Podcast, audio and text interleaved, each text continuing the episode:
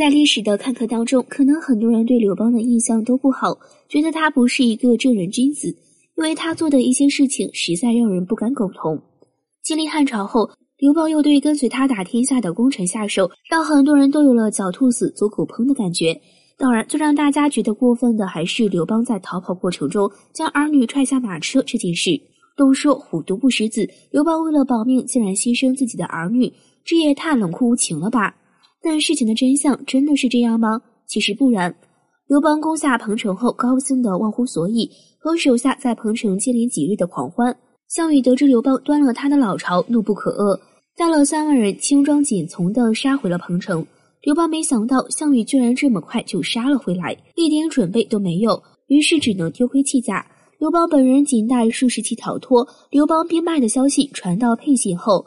吕雉带女儿和刘太公开始逃亡，结果在逃亡的过程中，刘邦的儿女与吕雉等人走散。说来也巧，刘邦在逃跑的过程中，恰巧碰到了自己走散的儿女，然后将他们拉上了自己的马车。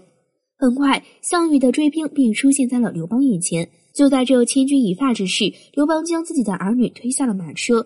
替刘邦赶车的夏侯婴不解，于是赶紧扶起刘英和刘乐，让他们上了马车。刘邦一看这俩孩子上来了，又把他们踹了下去。夏侯婴看不过去，再次将刘盈和刘乐塞进马车。刘邦生气了，问夏侯婴：“你这是什么意思？信不信我杀了你？”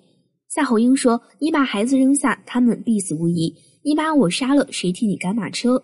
刘邦说：“你把他们留在马车上，才是真正的害了他们。他们跟着我会死，但跟着项羽反而能活。”紧接着又把两个小孩推了下去。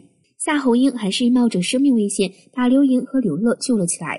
刘邦看了夏侯婴和惊魂未定的两个孩子，叹口气说：“你还是不了解项羽。项羽为人性格残暴，但却有些妇人之仁。他恨我入骨，但却不会因此为难我的父母妻儿。刘乐和刘盈跟我坐在马车上，随时都有可能被楚军的刘师射中。如果他们落入项羽手中，反而生命安全有了保障。由此看来，刘邦也不是六亲不认啊。”